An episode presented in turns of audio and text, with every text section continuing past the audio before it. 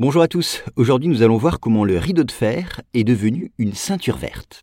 Alors de la fin de la Seconde Guerre mondiale jusqu'en 1989, le rideau de fer sépare, vous le savez, les pays du bloc communiste et ceux qui se tournent vers les États-Unis et l'OTAN. Mais aujourd'hui, la nature a repris ses droits dans des lieux qui forment une véritable ceinture verte, vous allez voir. Soulignons d'abord que ce rideau de fer était une frontière très surveillée. Les barbelés, les mines et les miradors, dans lesquels veillaient des soldats armés, empêchaient ainsi tout passage d'une zone à l'autre. Mais après la destruction de ces ouvrages défensifs, les secteurs correspondant à l'implantation du rideau de fer ont été envahis par la végétation, tout en servant de refuge à de nombreux animaux. D'où la naissance en 2008 d'un projet de ceinture verte qui devrait emprunter le tracé de l'ancienne frontière fortifiée.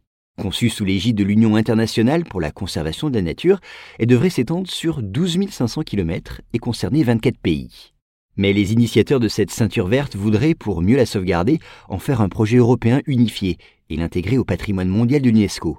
En effet, ces zones sont menacées par la construction de routes ou par des programmes de déforestation.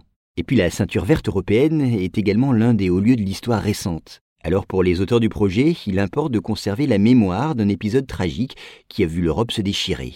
C'est donc dans un tel but commémoratif que des vestiges de la guerre froide ont été conservés tout au long du tracé du rideau de fer. Ainsi, en suivant des itinéraires comme la route du rideau de fer ou le chemin Eurovélo 13, les voyageurs pourront de la mer de Barents à la mer Noire découvrir des paysages variés et les nombreux témoins d'un passé qui a marqué l'Europe de son empreinte. Ils trouveront ainsi sur ce parcours des vestiges militaires, des pans du mur de Berlin ou encore des musées retraçant l'histoire de la guerre froide, avec l'espoir que cette frontière, qui divisait l'Europe, devienne aujourd'hui l'un des symboles les plus visibles de son union.